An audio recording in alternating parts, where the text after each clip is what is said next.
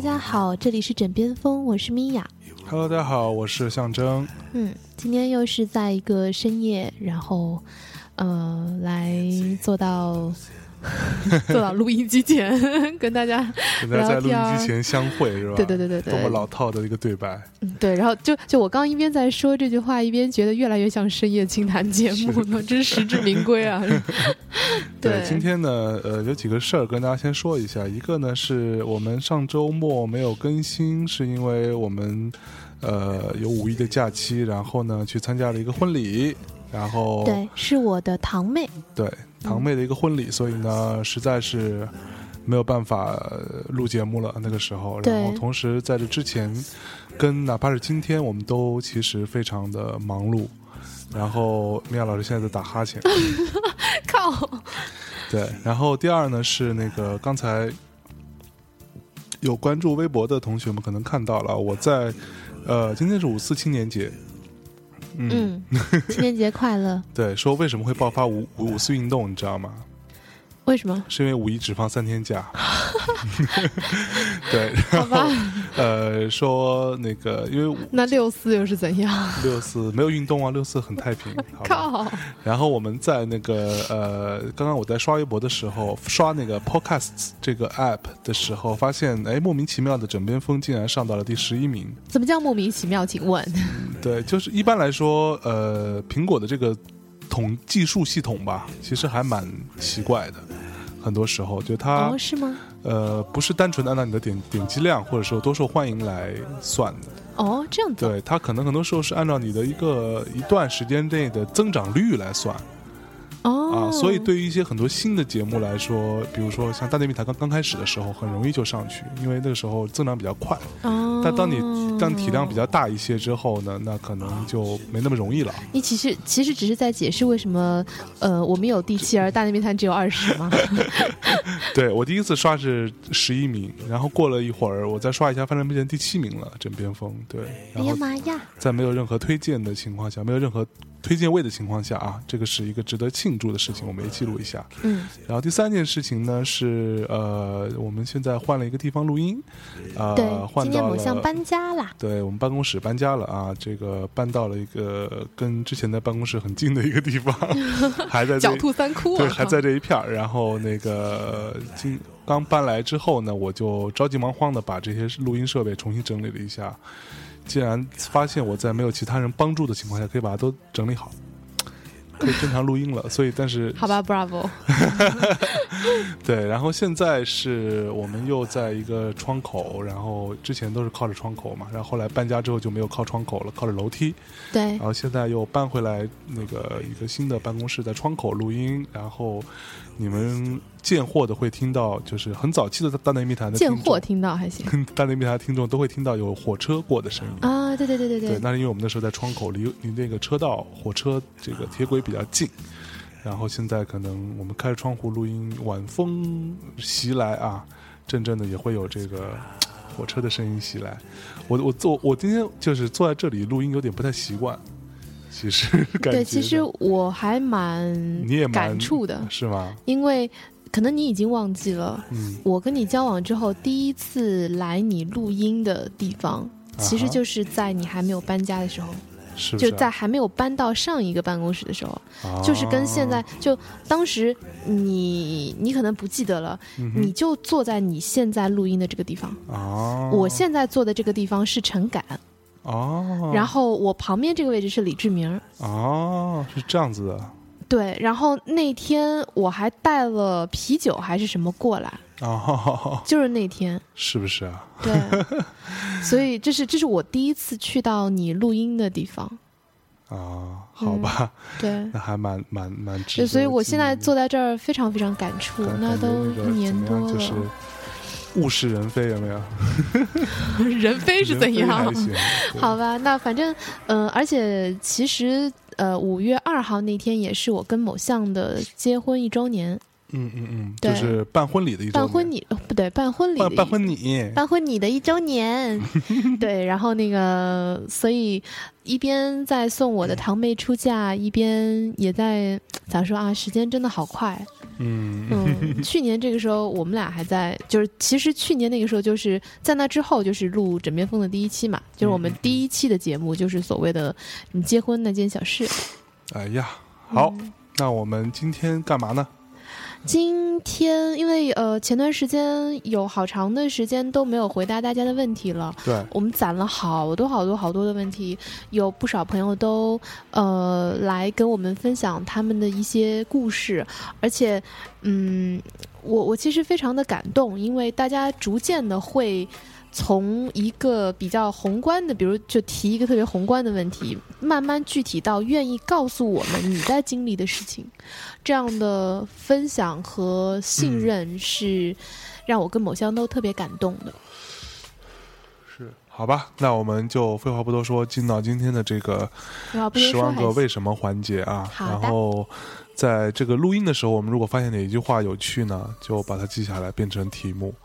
那对，要不然我回头再整理呢，要听一遍，有点麻烦。OK，好，那我们从上一次的那个，我刚刚听了一下，上次我们回答问题那一期的节目的名字好像是叫“呃，知识层面的交流不等于什么交流沟通沟不等于沟通”那样子的，也是一个十万个为什么的一个一个节目啊。那聊到最后，我们其实接着那个往往后聊，尽量把大家都回答完啊。然后现在有一个先来一个热热身啊！这位同学呢是，呃，来自于山东济南的一个女生啊。她说：“Hello，米娅姐，虽然才刚刚关注枕边风公众号，但是我一直有听哦。是从大内密谈开始关注大象，从而知道枕边风，开始听到现在。米娅姐真是迷人又风趣，知道为什么在节目里高婚高呼不婚主义的大象如何迷上了可爱的你哟。我只是来表达一下爱意的。”谢谢。对，这样说到这，我倒是前两天看到有一个听众朋友的在微博上有艾特我，还是评论我。嗯。呃，大致就是说那个，呃，听了什么来着？呃，呃，具体的我有点记不清了。反正就是他听过《大内密谈》以前的节目，他也听过枕边风现在的节目，然后就说，呃，你们两个在某很多地方真的是当时你在节目里所说的那些话。呃，后来在米娅姐身上都得到了验印证，说你小子好运气啊！真的吗？对，是不是啊？是是是是是什么话？我稍微有点记不清。胸大有脑，好像没有被印证。哎呀，好，那接下来这个朋友呢，是一位来自……我我我稍微插两句，就是说插两句插两句，为什么要摆出那个美少女战士水水手的样子？好吧，呃。就是其实是这样的，我嗯，我我只是想说，嗯，虽然经常大家也都会，当然我我相信大家都是真心在表扬我了，但是主要都是在表扬我的，嗯，但其实我在嗯我在某项的身上，包括在跟我们两个的相处当中，觉得我自己真的成长了不少，是不是啊？嗯，虽然说给我听的吧，没有没有没有，是真的真的真的，虽然。呃，就当你去回想一下，呃，比如我我现在坐在这儿，我就在刚刚的前一秒，我还在想说，当我们两个最开始交往的时候，我们所经历的那些争吵，更多的是在技术层面的，比如说我们当时会吵说那个，呃，我不接电话呀，因为那个我们在两地嘛，是。我们之前也有在节目里聊过，就我我没有迅速的接电话的习惯，对，然后。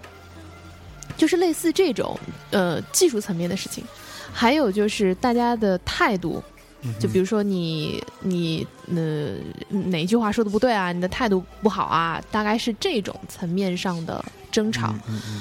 呃，而现在呢，其实我们还是时常会有争吵和冲突。当然。但是你会，你真的会发现两个人是会。在学习的过程中，逐渐会成长的。对，你们的感情是会成长的。嗯他的呃，这种怎么说？我们现在在争吵的时候，更多的是在一个呃，就怎么说更深的一个一个一个层面上的一些矛盾。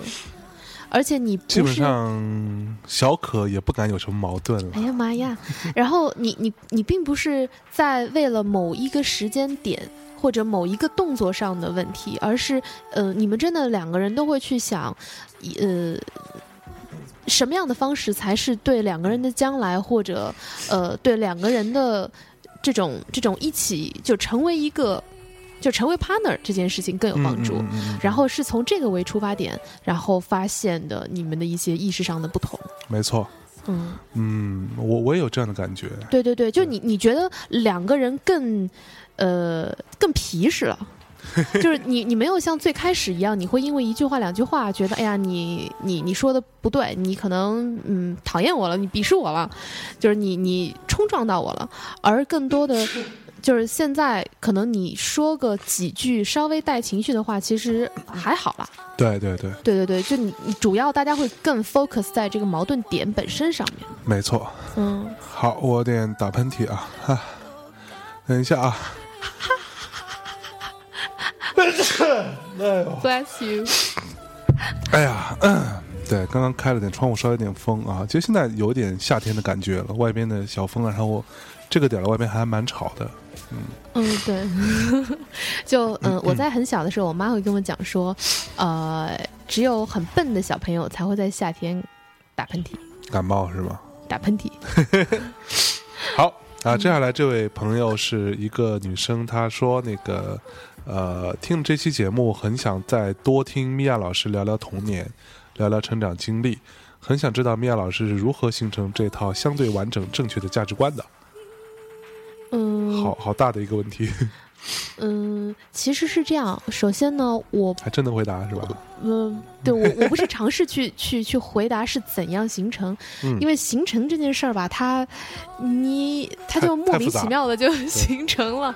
然后，但是呢，呃，我只是想说，呃，我很难说我的价值观就一定是正确的，因为呃，我毕竟怎么说，人生经历也很有限。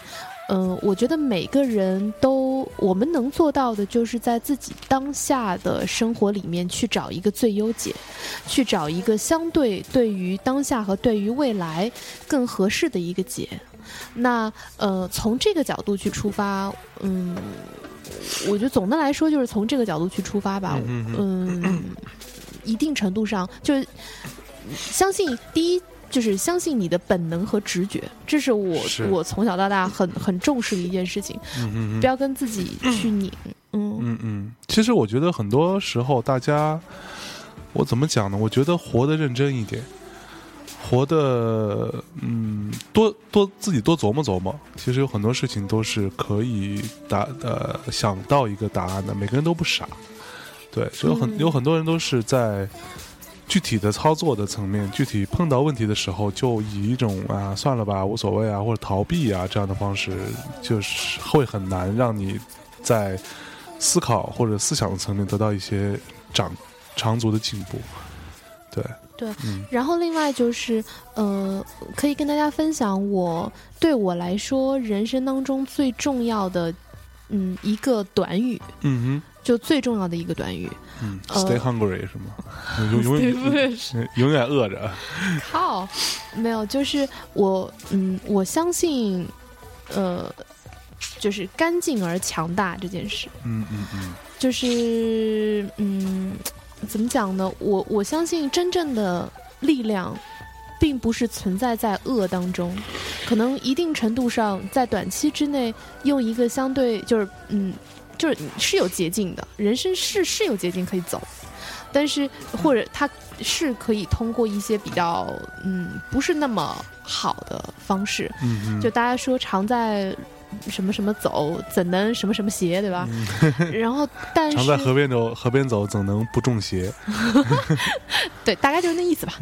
然后，但是我始终相信，真正的力量是来源于纯净，嗯，来源于就是天然的东西，就是它是来源于你最干，就心心里面最干净的部分。嗯嗯，以如果要说有什么东西是指引我去希望能够去接近，呃，就是去接近正确的价值观的话，可能就是这个了。无论你有多少次被恶伤到，你不要去成为那个因为被恶伤到而去成为一个恶的人。是，嗯嗯，还是要相信正义的力量啊。嗯，这跟正义没有关系，这只是一个，嗯，就是嗯、我我从小就属于那种傻傻傻人有傻福，傻傻傻纯真那那那那种小朋友，嗯就是嗯、但是我我不觉得这是什么问题，嗯嗯嗯，嗯嗯，用一种比较坦，就是用一种真诚的方式去长大，你才会比较健康。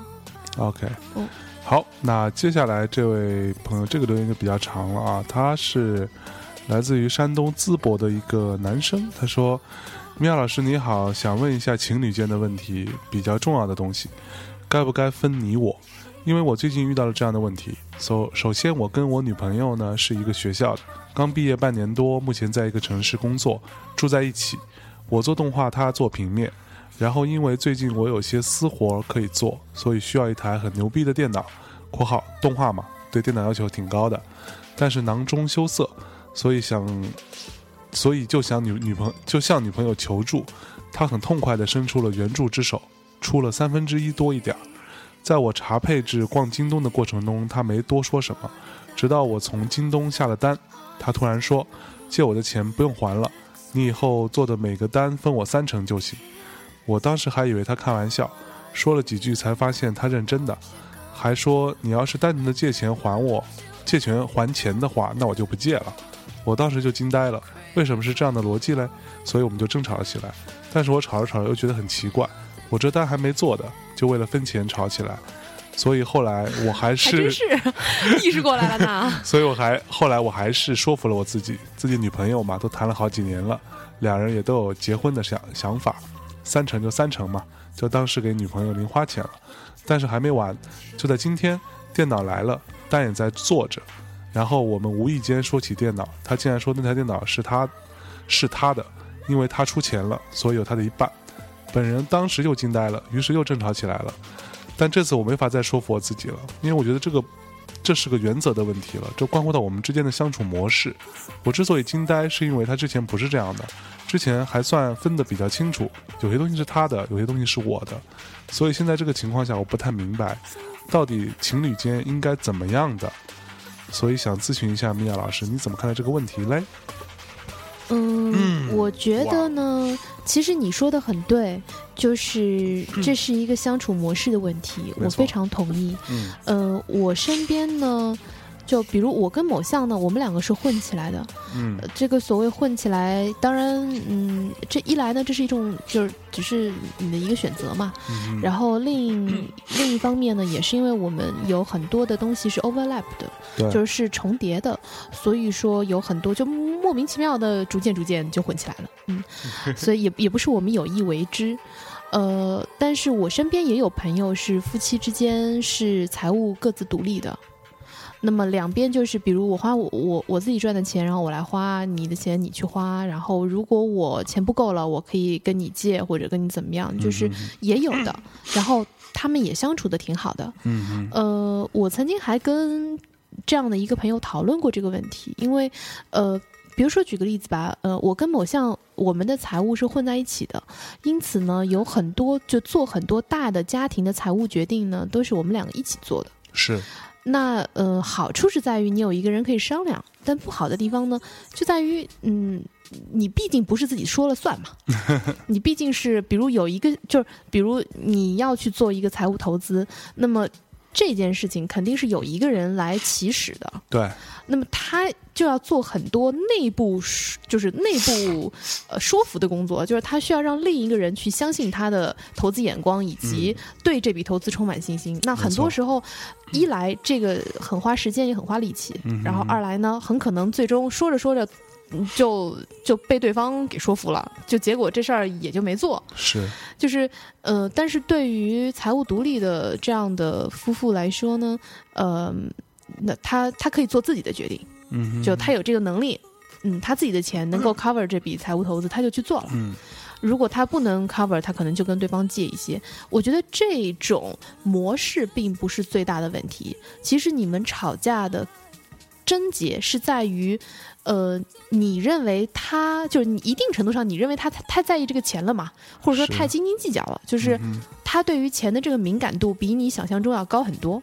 嗯嗯呃，包括你说到一句话，我挺在意的，就是你说他以前不是这样的。嗯嗯嗯那这个是你需要去嗯回想以及需要去跟他沟通的地方。就以前为什么不是这样的？对，为什么突然之间他变成了这样？嗯嗯又或者说他以前其实也是这样的，只是因为你们分开，你没有发现。嗯哼那一来呢，你也说你们在一起挺久的了，呃，你们是如果是以结婚为目的去去相处的话，而且你们现在又住在一起，嗯呃，你们将来希望是一个什么样的相处模式？这个是你需要跟你的现任女友，也许是将来的妻子去讨论的。嗯。而且你现在发现，其实他对于金钱这件事情跟你的态度稍有不同，嗯哼那么呃，也是一个很好的机会，因为毕竟你们并没有结婚，嗯在这个时候，大家把自己的需要说出来，这个是很必要的。嗯嗯嗯嗯呃，另外就是我希望提醒你的一点是，你可以用另一个角度去思考，就是如果这件事情发生在你身上，嗯，就是换换个位置。对，因为呃，老实讲。你你做动画，他做平面，其实他也有可能有很多私活要接的。对，就是说，其实这种这种几率是相当的。那么，比如说你有另一种可能性，比如说你们大家并不一定要呃，怎么讲呢？这样讲吧，比如说你现在这台电脑当中，呃，你的女朋友出了三分之一的钱，然后他认为这三分之一的呃电脑归他，然后呃，他就是你做的项目当中的三分之一钱应该也是归他的，啊。这是这个姑娘的逻辑。对，有另一种可能性，因为呃，你跟他都有可能有私活和接私活的能力，所以我觉得吧，你可以跟他提议，你们两个成立一个家庭公共基金，嗯嗯嗯就比如说，呃，你的这个三分之一，你并不是进女朋友的口袋。你是进到这个家庭公共基金当中的一部分，嗯嗯而你的女朋友也是一样，她接的私活，然后她也放一个比例在这个里面。嗯嗯嗯，而这笔钱，就举个例子，你你的那个三千块钱，比如说最开始呃不是三千啊，就是那三分之一的钱，可能最开始是借的，那么你就还他就算了，然后就把你们两个的本金拉平。然后把你们两个额外飘过来的一些赚钱的机会抽一个比例放进，共同放进你们的家庭基金当中。嗯那么谁做的多一些，做的少一些，我们也不一定要计较。但是这一笔钱呢，可以作为你们的额外的一个，无论是对家庭将来的储蓄也好，或者说呃你们俩一起出去玩的钱也好，嗯嗯就作为一个消费基金。这样的话，呃，对于你来说，你不会觉得有好像我把这个钱给了，就不会再有你我之分，因为这一笔钱是大家共同所有的。呃，嗯因为那但是他里边有写到说，他的那个女朋友说，如果是单纯的借钱，当初如果单单纯的借钱的话，那就不借了。嗯，我我觉得是这样。首先呢，你们在就是发生这个问题的时候，肯定每一句话都显得特别刺耳。嗯，你得知道他究竟他是不是认真的，嗯他听起来是特别认真，是吗？他不是说了吗？他说还以为是开玩笑，讲了几句，发现是认真的。不，其实是这样的，就是我认为这个姑娘的点是在于，她觉得如果是借你三千块钱，然后再把三千块钱还我，我就不借了。这种感觉就好像是，呃，就是她觉得你是在享受，其实就是你是在享受她的借钱的成果嘛，嗯所以她要问你抽成嘛。嗯，那其实我觉得这个逻辑是，呃，怎么说？坦白讲，如果说如果说他要是抽成的逻辑的话，那等于说他是你的投资人。对啊这，样的一个状况，对吧？那他，但是他的这个投资的算法是成本就只有这一台电脑，对，但实际算那个但实际情况上，那个机会包括你去做这些东西，那这个这个逻辑怎么算呢？就是说，就坦白讲说，如果说是要分得这么清楚的话，我觉得。即使说今天，比如说我好了，我借给你这个三三成的电脑钱，完了我要抽你之后每一笔单的百分之三十，你也不会同意啊。就是我觉得，当然，如果从这个逻辑来讲，这个本身这个点在这个逻辑上就就就就它就不成立嘛，对吧？但如果说啊，举例子，比如说呃，你们俩在这个逻辑在这个基础上做一些讨论，说那之后有多少钱是要给他，或者说你们多少钱像米娅老讲的拿出来作为公共基金的话，我觉得这个是可以讨论的一个那个百分比。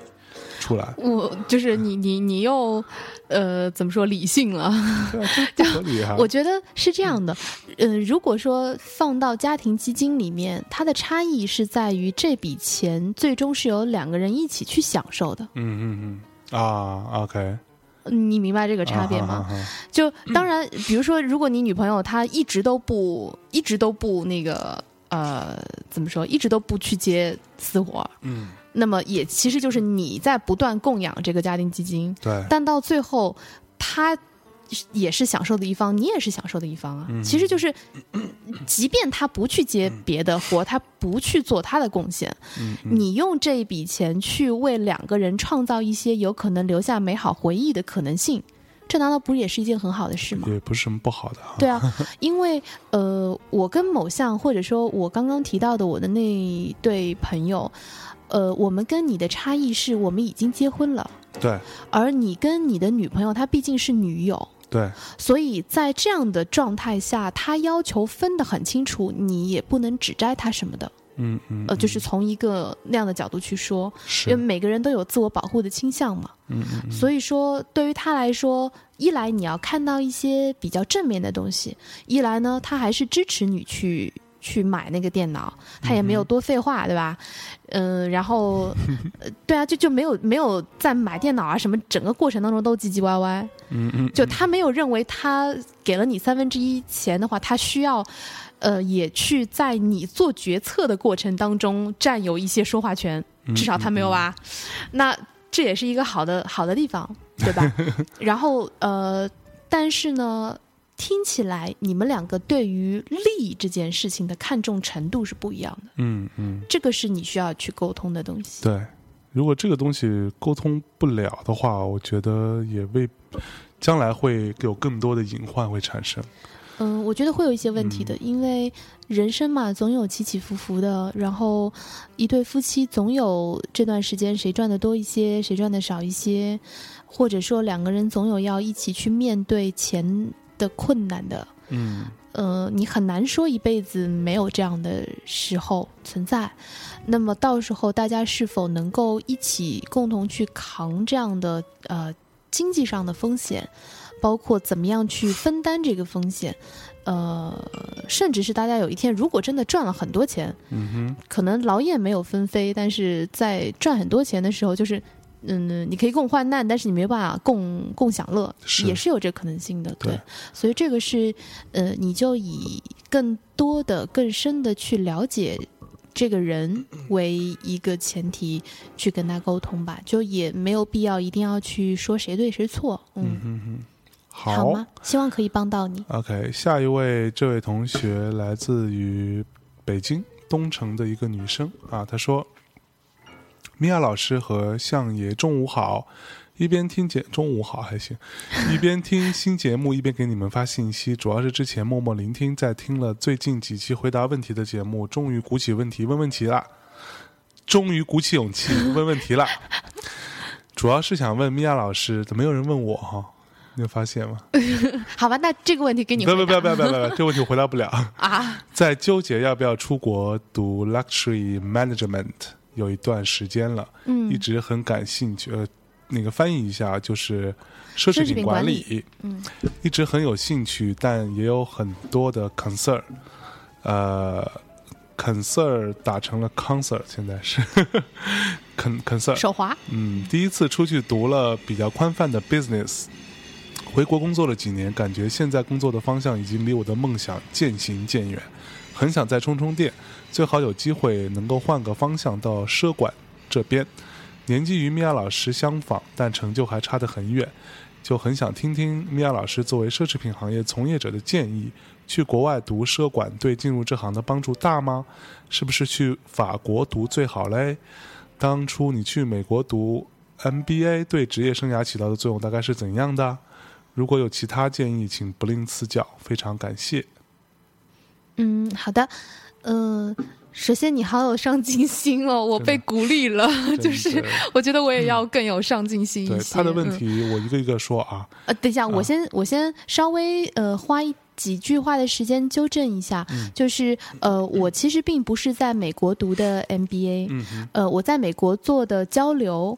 呃，但是呢，呃，我我现在的 MBA 其实是在同济大学读的，而且我还没有读完，因为对，就一直一直一直在读的过程中，因为最开始读的时候呢，我我是在因为同济在上海嘛，是然后后来我就搬到北京了。因为认识了一个帅哥。靠，反正 anyway，那 anyway 还行，对，然后对，总之，所以说呢，呃，我在学习方面也不完全是一个很好的范例啦。嗯呃，你想，就是一直在读 MBA 也读不出来的一个人，对吧？哎就是也，嗯，所以我我我希望你可以在求学这条路上做得比我更好。嗯嗯嗯嗯，OK。然后他的问题分为几个，第一个是说读奢侈品管理对进入这行大不大的帮助大不大？去国外的话，呃，是这样子的，我其实在我很更年轻一些的时候，我还真的考虑过这件事情，嗯，因为呃，曾经有一度，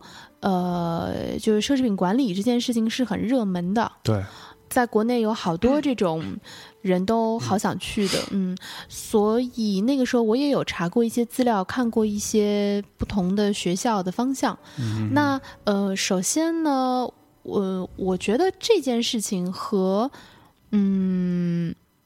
应该这应该怎么来说呢？如果仅仅是从文凭的角度，呃，对进入这行是有帮助的。嗯，但是，呃，所谓的帮助是否大，它牵涉到很多个方面。嗯你如果只是想要一块敲门砖，那当然比你没有敲门砖要好。是，嗯但是呢，呃，你真的要进入这个行业，呃，你对这个行业本身的了解、兴趣，以及你的，嗯。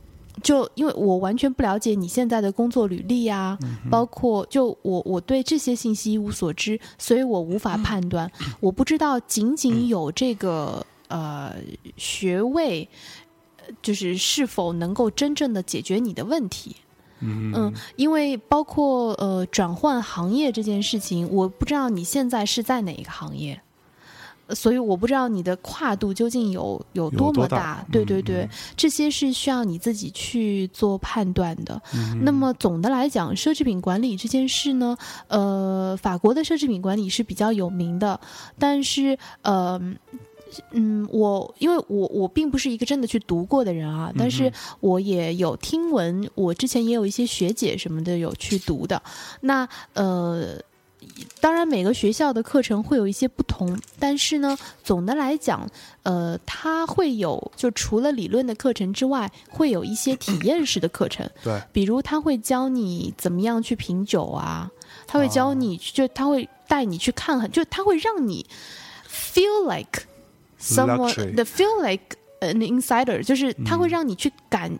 感觉到你好像就是这个行业里面的人，你就是一个做奢侈品的人。嗯嗯，嗯、他更多的是从一个思维模式上面训练你去，呃，像一个圈内人一样去思考。是，嗯那么，嗯，所以我觉得这个就一定程度上，嗯，我我我认为是这样的。如果说呢，你现在的这个跨度不是太大，嗯哼，比如你是在跟奢侈品或者时装相关的一个行业在工作，那么你希望能够再进一步的进到这个圈子的内部，并且希望能够在转换跑道之后进到一个、呃，就是进到一个相对管理的这个方向。嗯哼，那么，嗯，我觉得是会有帮助的。是，呃，但是如果你跟我年龄相仿，呃，这个是这个年龄要做一个行业轨道的转换是不容易的。嗯，嗯，这个也是你要想我清楚对我我我建议你去考虑的，因为换一个行业，你很难做到就是按照你现在的这个这个这个，就简单说，比如你现在是一个 manager，你这个经理或者是一个什么之类的话，对对对。你换一个行业，势必是从更更低一些开始做起。对，相对来说，如果你的跨度比较大的话，对对，甚嗯甚至有一些可能你要从真的小朋友那个状态开始做起，那从头开始学。当然，你有你的经验和你的这个工作的这样的一些积累，那你可能学的比较快，但是你这个心理落差肯定是存在的，这个要自己想清楚。是的嗯，好，那我们先进首歌。啊，就这一个问题是吧？呃，后面的都被我回答完了。对啊，就是就是就是对啊，他他下一个问题就是说，你去美国读 MBA 了，哦，对对，职业生涯有什么影响？那我稍微再补充两句，就是关于这个 MBA，嗯呃，虽然我不是，就是虽然我还没读完吧，嗯哼但是其实 MBA 是我觉得对我的人生来说是挺有用的一个东西。嗯嗯嗯、我其实属于那种，就是这个 MBA 的学位，我我说到底，我真的是非常不努力的。这个我的班里的同学都可以证明，超级不努力。嗯，全世界都能证明，好吧？呃，一一定程度上，可能是因为呃，我现在所从事的行业和我本身就我以前我的知识结构和知识积累，其实跟 MBA 的思维模式是差别非常大的。嗯嗯嗯我我是一个比较感性，然后比较你知道很 feel 那种人，嗯嗯，就是而不是就在思维结构上，包括你的知识结构上，并不是一个非常数据化、嗯哼。呃理论化，然后逻辑化的人。嗯嗯嗯正因为这样，这个 MBA 对我帮助极大。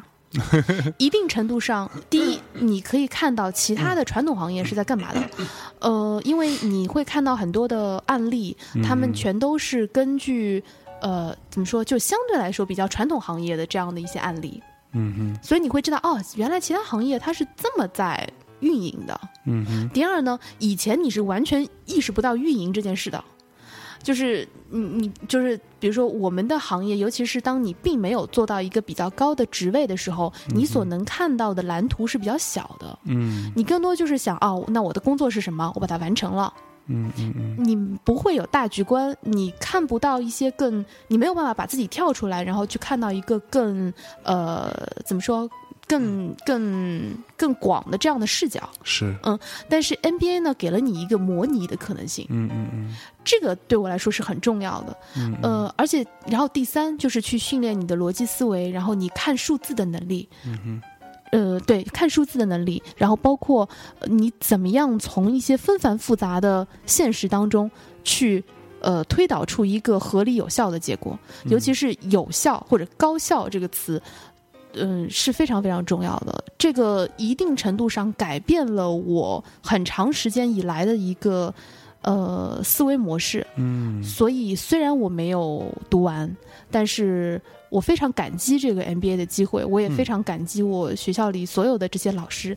虽然有很多老师的课我都没有上全，对，但是真的对我帮助非常非常大。这个是我可以给到你的一些参考。嗯 OK，好，那我们接下来给大家带来一首歌。今天放的歌呢，来自于前一阵儿我看的一个电影，叫做《Wild》，呃，走走进荒野，也有翻译成走出荒野的，就是反正就是荒野。勺子小姐演的，对对，那个大家有兴趣去看一下，就是一个看介绍应该是一个蛮无聊的，但是真的看电影本身还是蛮不错的，而且表演的也很好。嗯，呃，这首歌呢来自于 Portishead，在他的那个，因为他电影原声里面有很多都是当年的那些歌吧，嗯，呃，他妈妈的时候听过的很多歌，在他在荒野里行走的时候，都会时不时的回想起来，让他想到他妈妈。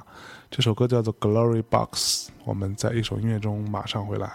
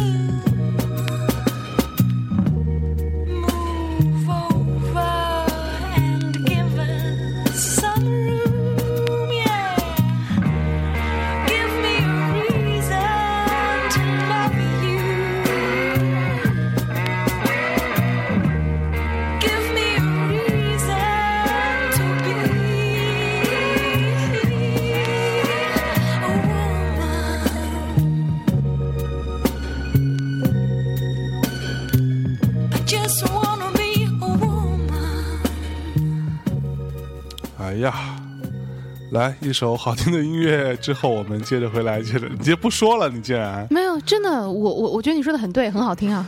我靠！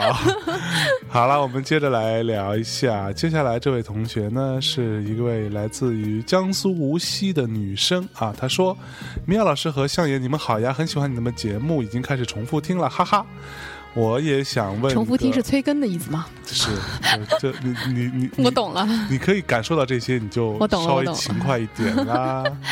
好，加油。啊，我也想问一个有关自身发展的问题。我现在是一个大三学生，学校还可以，专业我也不讨厌，也面临考研了。先说说我为啥想考研吧。一是我的专业（括号广告）就业率可以，但未来发展不是很有潜力。学习实习时候的 leader 们和老师们都建议以后去甲方。二是我本身想学经营管理专业，经管专业，呃，考研也也算给我个机会去其他的领域领略一下吧。但现在很迷惑，因为我现在属于文科专业，想要跨到经管行业难度好大呀。其次，当面临未知世界时，我不知道自己的选择值不值得，是甚至自己能否不被周围人影响坚持下去。求建议啊，谢谢啦。嗯，好，既然你求建议，我我就斗胆把我当年呃对于经管行业的一些想法说给你听。呃，因为我吐槽时间到，我们一起来祷告是吧？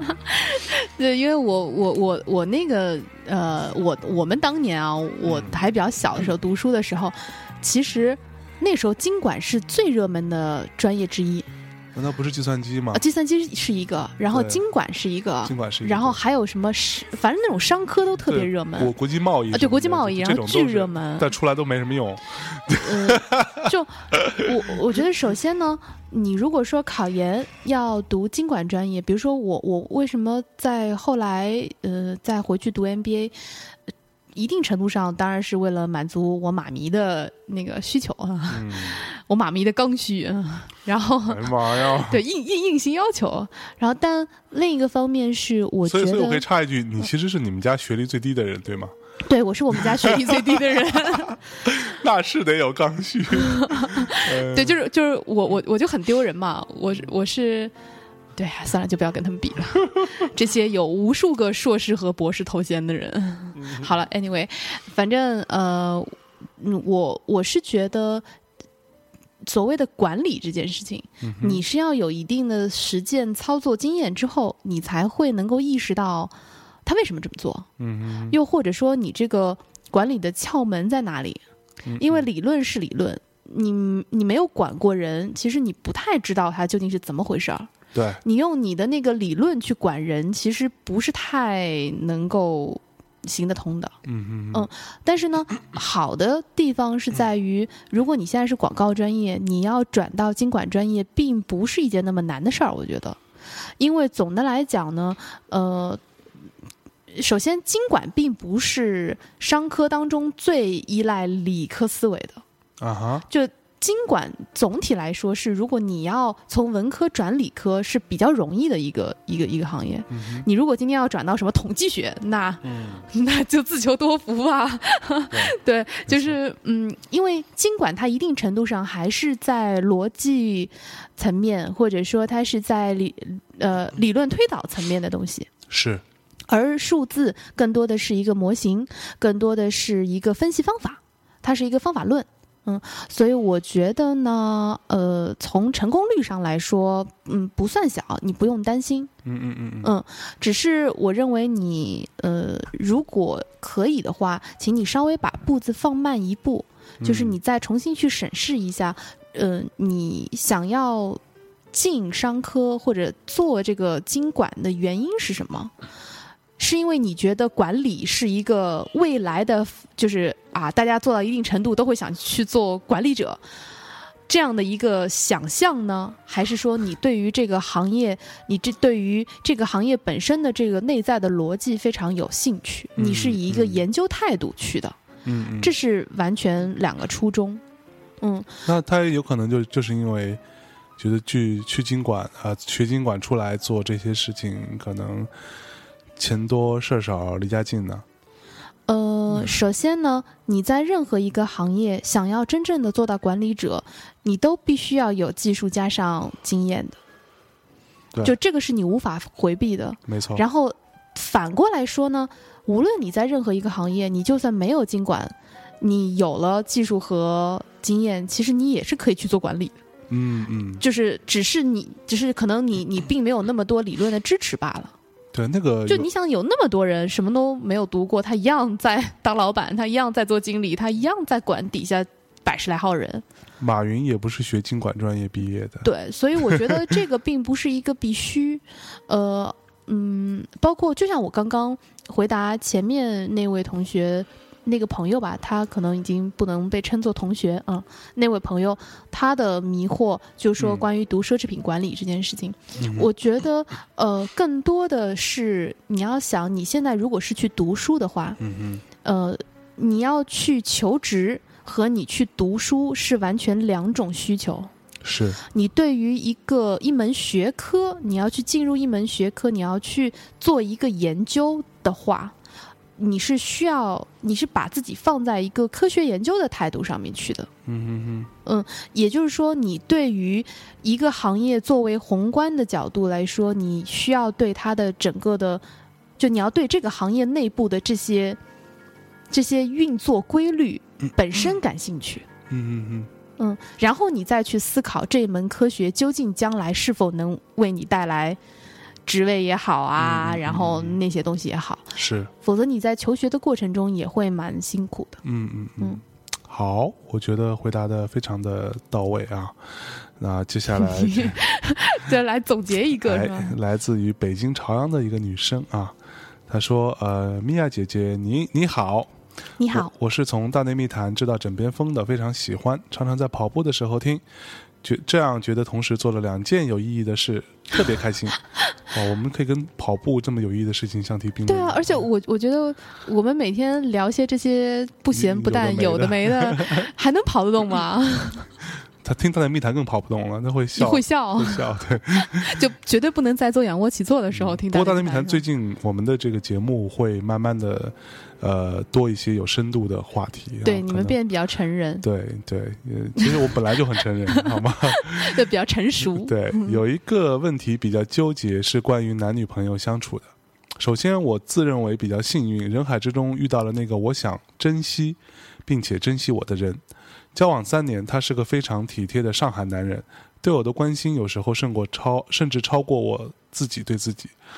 但是我对他有一个地方特别不能理解，我们其实已经在计划结婚的事情，双方父母见过一面，互相都是很认可。但是我男朋友不知道为什么特别排斥去我家，交往了三年他就去了一次，还是我强拉硬拖的。我父母很满意他，所以会希望我带他回家见见亲戚之类的。他就会问我说：“这件事情的意义在哪里呢？”说实话，我听到这句话就莫名的火大。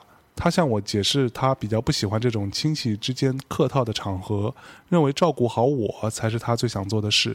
我也懂得两个人的幸福是只有两个人参与，并且我也会认识到，可能我的父母也是有种认为优秀的女婿可以为他们长脸面的心态。但是我不同的意见是，中国的大家庭之间虽然总会有无聊的攀比客套，但交往之中还是有真情在的。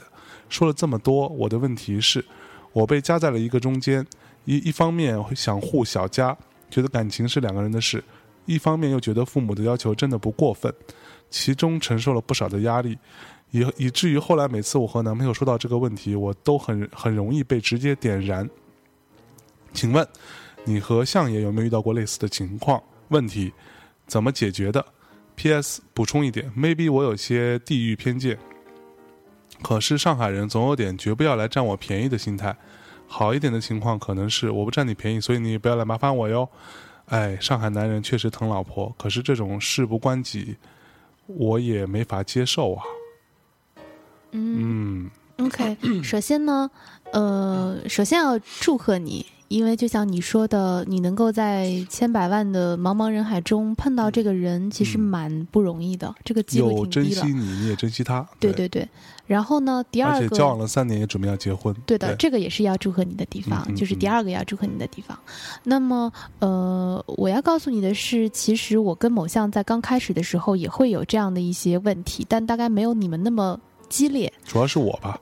对，就是呃，某项呢，他一定程度上是比较鄙视这些，呃，所谓的中国大家庭里面的这些人情的。对，呃，他觉得，呃，一来呢，他觉得，就我我的理解啊，嗯哼哼，就一来呢，他你的理解没有错，非常非常准确。OK，然后一来呢，他觉得，呃，反正我也没什么要求到你们的，你们也，嗯你如果要说大家庭是为了互相帮忙的话，我也不求人，然后你们也没什么可以帮我的，嗯嗯，然后我也我也不就，所以那我们大家就一切从简吧。对，然后第二就省呢，麻烦。对，然后第二呢，他本身也不愿意去应付这样的事情，嗯嗯嗯，他觉得这种，总之就是个很麻烦的消耗消耗那个能量的能量事的事情。嗯。嗯，那呃，我跟他的想法有点不同。一来呢，我本身我从小到大就是在这样的大家庭的环境当中长大的，是，然后二来我的家庭是出乎寻常的，呃，就是粘性出乎寻常的强。就呃，我们家所有的人都非常亲密，这个跟很疏远的亲戚是不太一样。嗯嗯嗯所以我习惯了这样的一种方式。我我觉得家庭就是要有一个家风，嗯然后他就是要，比如说我我的外公外婆年纪非常大了，都快九十岁了，是，然后现在我外公还是一言九鼎，嗯嗯，就是虽然他已经听不到了，就是他已经耳朵听不见了。但是，他说话别人都得听着。，对他说话别人就就是一言九鼎，嗯，嗯。而且他脑子倍儿清楚，嗯。就是嗯、呃然后家里是也不能说长幼有序吧，但是这就是一个家的家风，我觉得就是大家以嗯以一种这样的亲情的方式围绕在一起，嗯嗯。嗯所以客观上造成了我们两个也会有这样的问题。是，那么，呃，我的态度是一方面呢，你不要太过于勉强对方，对，呃，你要先了解究竟为什么他不愿意去。嗯。呃，我相信，如果仅仅是出于麻烦，这并不是一个不能够解决的问题。这，嗯，因为就好像我最开始跟某项沟通的时候，我会跟他讲说，呃，你看，我们一年可能真的能够，呃，真的说去见亲戚，也就是一次一次，嗯就过年嘛。对，那么，而且过年你撑死也就是七天嘛，有很多时候我们也不会在家待七天。是，可能你们两三天就就走走了，对。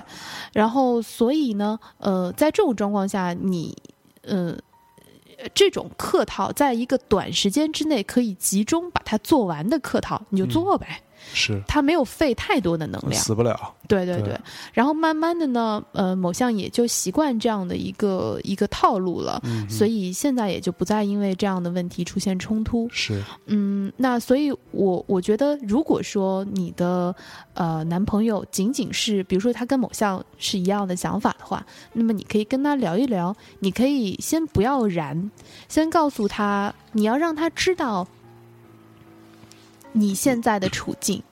嗯嗯很多时候，可能你光着急燃了，然后呃。那个很快，大家就用一种比较对立的方式在在处理这样的只矛盾。了。对，对对对对对，所以嗯先让他知道你现在的窘境，嗯嗯然后请求他的帮助。嗯嗯但另一方面呢，我希望能够提醒你，呃，你可以跟他做更深层、更深层次的沟通。究竟为什么他不愿意去你们家？嗯呃，三年里面只去见过你爸妈一面，并不是一个非常对吧？某项不是一个非常呃常见的一个一个比例。对，即使说不愿意去的话，我觉得也还蛮奇怪的。对，因为我觉得亲戚什么的比较容易说明，嗯就你不愿意去见亲戚很正常。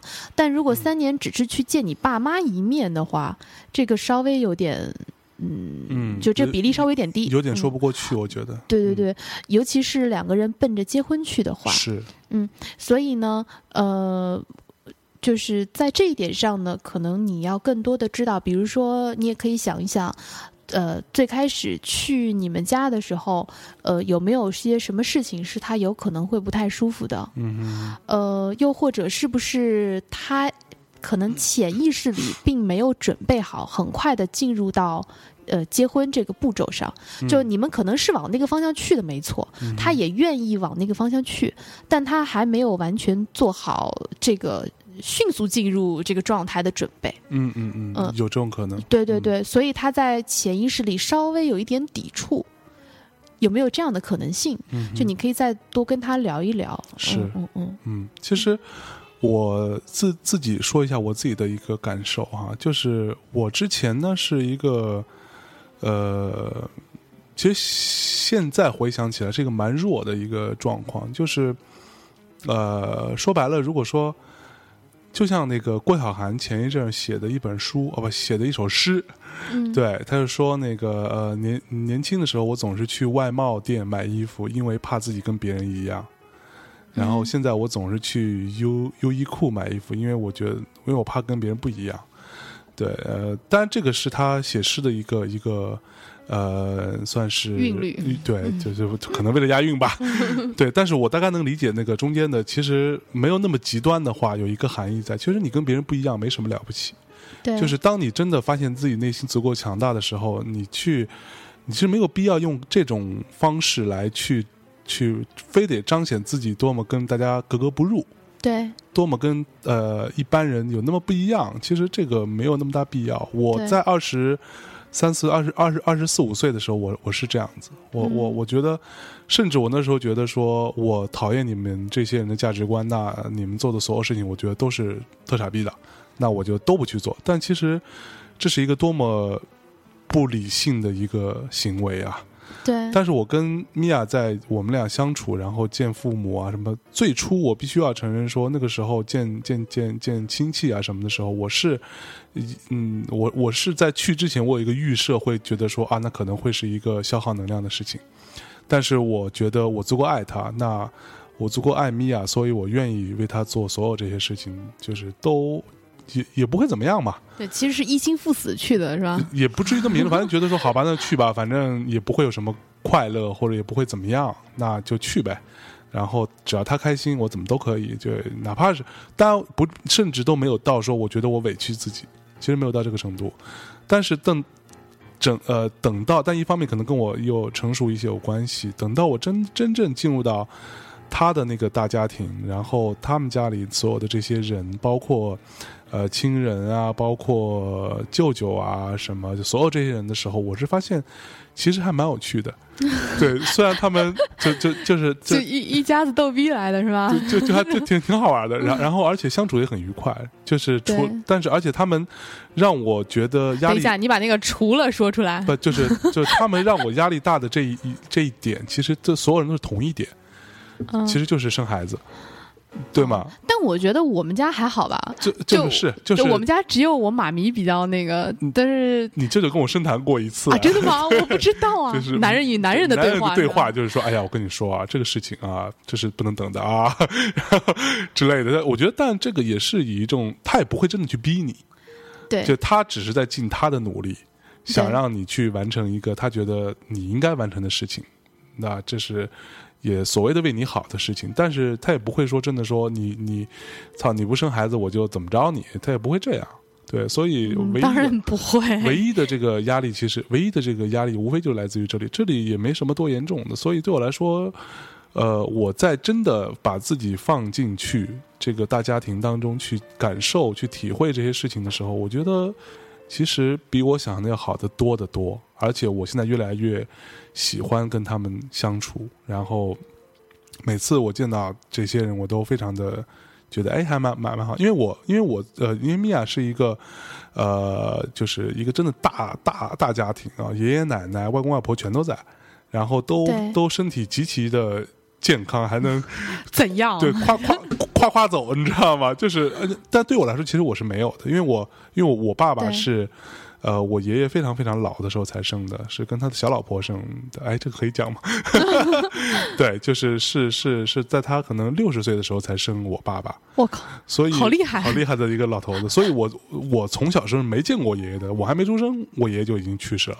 嗯，对，所以我也没见过我奶奶，你知道吗？然后爷爷奶奶都没见过，然后完了，我只见过很小时候见过外公外婆，但是我爸妈妈那边也是一样，就是一家子生很多小小孩儿，所以我妈妈是倒数第二个，倒数第二小的小孩儿，就也是很小，也很小的。然后所以等到我小时候见过几次之后，他们也都是陆续的去世了，所以我其实没有什么这种大家庭的概念。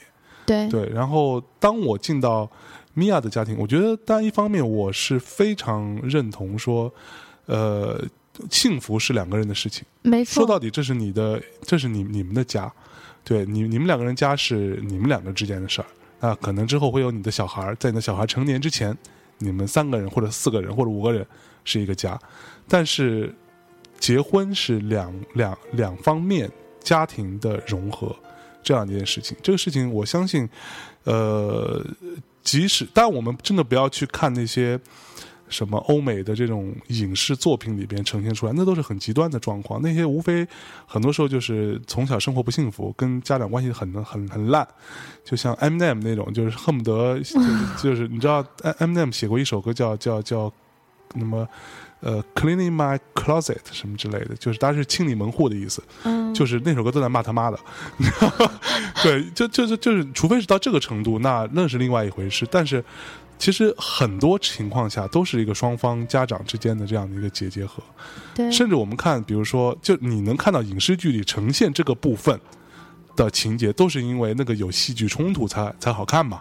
他要是像我们大家想象一样，都是大家都都还蛮好的，都和和气气的，那么就就不用拍了嘛。那个，因为每个人都都是这样子，嗯也没什么新鲜的。嗯所以那个不要被误导，就是全世界每个地方其实都有这样的状况，除了印度之外啊，印度是另外一回事。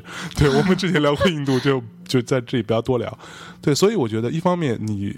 我是觉得，我个人觉得，呃，你男朋友的状况呢，像米娅说的，一方面他有可能没有那么想要跟你一起同步的那么快速的进入到婚姻这件事情，另外一方面，有可能他在之前的相处中有一些不愉快，还有一种可能性就是我说的，你跟他深聊一次，其实你让他明白说他足够爱你的话，他需要去帮你一起去把这件事情完成，这件事情对他来说很重要，就好像说这个包包对我很重要，那你要不要帮我买？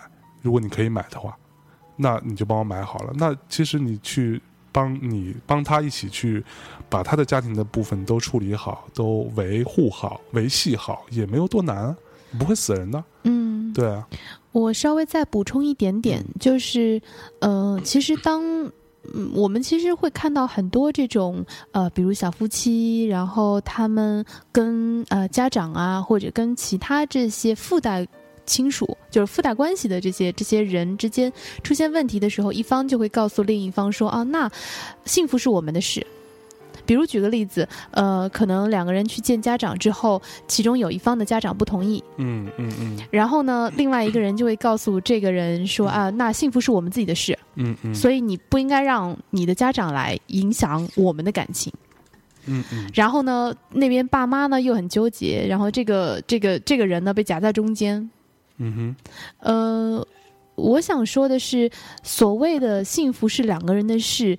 应该是建立在大家都很诚实的把对自己重要的事情说出来的基础上。嗯嗯嗯就你不能说，呃，因为幸福是两个人的事，所以你就不要去管你爸妈了。嗯嗯这个是不对的，这个是不对的。如果你们两个人都认为，呃，就你如果你们两个人的态度是一样的，比如说对于呃，对于你今天你你男朋友是觉得哦，那如果他发自内心的觉得，那你的家庭的其他关系其实不重要，我我我不希望去处理，嗯，你也认为是这样，你也认为他们对家人都不重要，是。就我们俩嗯在一起就好了。如果是这样的话，那么没问题。对，但现在显然你并不是这样认为的，是你的家庭其实对你来说是有影响力、有相当的影响力的。你在意他们，他们对你来说是重要的，是，所以正因为这样，所以这个道理就行不通了。没错，嗯，你需要让对方知道，这个所谓的幸福是两个人的事，和呃，他因为希望两个人能够幸福，而大家一起去做一些必要的努力，这个是需要得到大家的共识的。对，没错。嗯，我是这样觉得。呃，说到底，家庭也好，什么也好，都是两个人要达成一个共识，去一起以一个约定和共同面对的姿态去处理，对的，去去去面对，这样这件事情才会得到解决。对的，对的。而而且，我真的以一个过来人曾经的偏激逼和现在的过来人的身份，我可以以我，但我不代表这是正确，我只是说我自己真的觉得，呃，婚姻是两个家庭的事情，是两个家族之间的事情。这个无论如何都是哇，你现在变得好懂事啊，太惊人了。对，但是两个家族的事情的前提是不影响你们之间的状况。对，但就像刚刚米娅说的嘛，就不再赘述了啊。嗯，好，希望能对你有一些帮助。那接下来这位同学是来自于不知道哪里的，呃，他的签名是 I know that my future is not just a dream。啊、我知道我的未来不是梦，是吧？我的知道我的未来不给你放首不是梦歌吧。好吧，他说：“嗯，我就来留言啦，米娅老师和相爷不要嫌弃我了。我跟你讲，他可能写这个签名的时候觉得还蛮高大上的，但被翻译成我的未来不是梦之后，他估计要换签名了。他说：我现在正在听最新的一期，听到相爷说父母是没有义务送我们上大学的，如果不可以，就只能自己放弃或者做别的努力。我也是这样想的。本来之前的高考失利，看到这个我不是很满意的学校，但是其实到现在我也渐渐习惯了，自己也在努力。（括号就跟习惯在家睡觉那种习惯。）大概毕业以后肯定会到家里人期待的地方工作，只是现在我学的是管理。哎，你看管理哦。可是我自己喜欢写作和平面设计，平时有尝试网络上的本子，或者给不同的组吹、组主催，不知道啥意思啊，做宣图、宣传图片，这个过程我很享受。呃，我看它后面有没有了。呃，我看一眼啊，后面有，但是周围有一些朋友经常听到我在赶稿子，就会问有报酬吗？我就会觉得很挫败，因为确实到现在为止我是没有收入的。（括号心里也很羡慕周围跟我类似，但是真的有，呃，真的有了一部分稳定收入的小伙伴。这个时候我就会会很着急，希望自己可以快点独立起来。而之后找工作，我到底是该走管理还是走兴趣，我也没有方向。希望米娅老师和相爷帮我参谋一下。嗯，嗯，我觉得第一个问题是，你先想一想，如果说，比如你不是还有同其他的人也跟你做一样的事情，但是他们是有报酬的，嗯那为什么他们是有报酬的，而你是没有报酬的？嗯就说，呃，因为老实讲，如果你要说到找工作这件事情，如果你在找工作上你要走兴趣的话，那么你就要用这个兴趣去养活自己。嗯那么就牵涉到为什么你你没有办法在这个兴趣这件事情上盈利呢？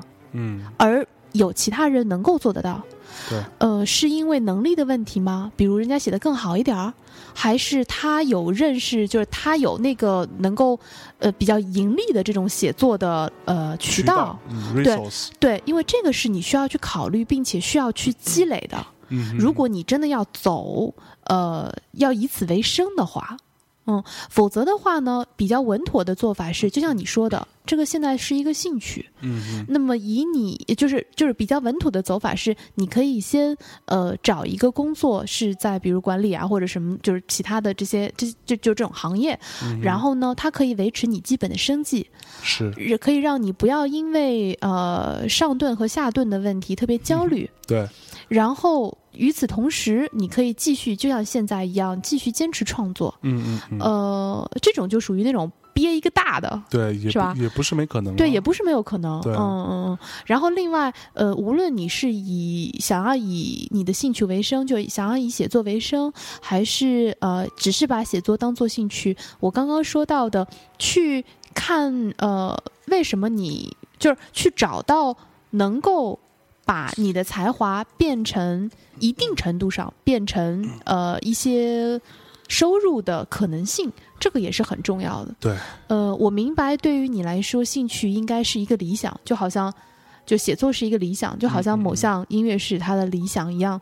设计才是我的理想。哈哈哈，好吧，那呃，就是我我明白这种理想的力量和它的不可亵渎性，嗯，但是呃，能够将才华就将你的理想创造出实际的价值，也是一种能力来的。嗯嗯嗯，嗯，对。所以呢，嗯，我觉得听起来，嗯，你所面对的并没有糟糕的状态，对。就是你的选择，你你手里牌都不坏，对，所以嗯，你就更听从自己的内心去做选择就好了。嗯嗯嗯。嗯我讲一个我自己的一个例子，就是我其实我在做设计这件事情的时候，也一样遇到很多问题啊。就我很多东西也不懂嘛，因为我毕竟没有，就是尤其是比如做印刷，当年啊做印刷这件事情是一个蛮复杂的事情，嗯，在学设计的当中，专门有一个部分叫做印钱，对就印印刷前的一些就是调图啊、格式啊、准备工作。对，对，包括校色啊，那个是一个蛮复杂，那个那些我没有专业知识，所以我在那个时候做设计的时候，我也是花了很多时间去偷偷学了，就是我不会让别人知道我不懂，但是我也花了很多时间偷偷学。然后我在二零零三年、二零零四年的时候，我辞掉工作，当时在唱当时在唱片公司嘛，然后辞掉工作之后，我有差不多两个月的时间，我是在家里头待着的。然后那个时候我是专心的做设计的，就是其实可以接到很多的案子。对，那个时候我我大概讲讲一下，二零三二零三零四年那个时候，我的薪水差不多四千五百块，嗯，对，就是算是比较高就还？还还好，就是一个，但我大学刚毕业一年多一点嘛，那应该 OK 吧？零三年就就有四千五百块，四千五百块的，现在也不过就是五千块吧。对，就还还还不错。然后我辞掉工作之后呢，我当时接案子接 case 做，然后无论是网站啊，还是什么宣传册啊、flyer 啊、什么 logo 啊，我这些东西做，其实到后来我是发现我是做不完的。嗯、对，然后我那时候的一个月，就是那两个月，我每个月平均差不多有个八千到一万块的收入。好厉害哦！对，就就单做这个的话，那个时候我还是小朋友，而且很多东西也说白了，审美啊各方面也还没有到那个程度啦，就是做的也就那样。嗯，但是我觉得我找到这些方式，就是我我的逻辑就是说我只做有费用的东西。啊，如果说你没有钱，朋友找我帮忙，我现在没时间帮忙，我要先养活自己的那个时对，那是因为你没有工作我没有工作嘛，所以我觉得我的意思就是说，其实没有那么难去找一个，如果你的东西你的水准 OK 的话，都不要多了不起了，OK 的话，你去找一找一点 case 来做，找一点接一点东西来做。其实网上有大把的这种地方找这样的东西，找这样的人，嗯，就是一一个小公司做一个小页面或者做一个什么东西，那个都其实是有钱拿的。对，其实我觉得你一方面可以去思考一下，是不是你接案子的呃那个渠道本身不太对，我觉得，还是怎样？嗯、他中间有一句写他写一些什么，那个对他也在写写写一些呃文字啊什么之类的。哦、因为我的理解是，他的这些、呃，因为目前为止这个更多的是一个兴趣嘛，嗯，所以可能他写的东西并不是非常商业化的。以啊我我的我的猜测啊，呃，可能是因为这样，所以说没有没有稿费。那嗯、我觉得这些东西都可以理解。呃，关键是在于你说到，如果有人问你有没有稿费这件事情，你会觉得很挫败。嗯哼哼我觉得这个就是一个麻烦的矛盾的点。是就如如果说呢，你把它当成一个兴趣来看待的话，那兴趣百分之八九十都是没有钱拿的，嗯嗯嗯嗯，你就你就享受其中就好了。对啊，对，然后同时你把它当成一个磨练，然后不不是磨练，就是你把它当成一个经验积累嘛。嗯，然后呃，嗯就是为自己攒更多的素材。对，嗯那呃，如果说你真的觉得这个没有钱这件事情是很让你非常挫败、很很麻烦的，就是你你特别耿耿于怀的事情，那么就像象征说的，你去找一些更商业的东西来写，对。又或者说你给自己这个写作一个比例，比如说，如果说你呃，就是如果说，比如你同时在写两个东西，或者就就比如说你一边在写着，随便讲啊，比如你一边在写着你的长篇小说，然后你同时每个月你可以有一个小的这种做商业文案的这种这种东西，嗯哼，那么你能够赚一些小钱，嗯嗯嗯，但是同时又不至于因此而太忙，然后耽搁掉你自己最享受的这个写作的部分。没错，如果是这样的话，你相对在心理上可能就容易平衡一些。嗯嗯嗯，好吧，那我们这期先到这里，然后啊，我们俩是不是废话太多了？还好，因为还有很多呃，还有一个问题可以再录一期，我们先到这里再录一期好了，好的，好吧？嗯那我们接下来再给大家带来一首这个还是 Wild 这个电影里边有一段是他那个呃，在基本上接近结结尾的时候，他要唱一首，有个小朋友跟他唱了一首歌，就是红河谷啊，Red River Valley。呃，这一段的小朋友的清唱，我们来听完这个之后，呃，跟大家说再见，拜拜。拜拜。Sally, they say you are leaving. We shall miss your bright eyes and sweet smile.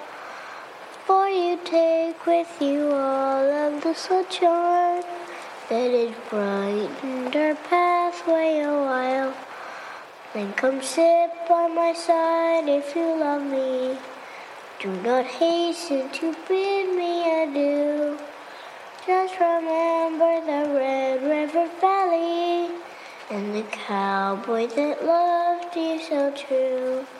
Just remember the Red River Valley and the cowboy that loved you so true.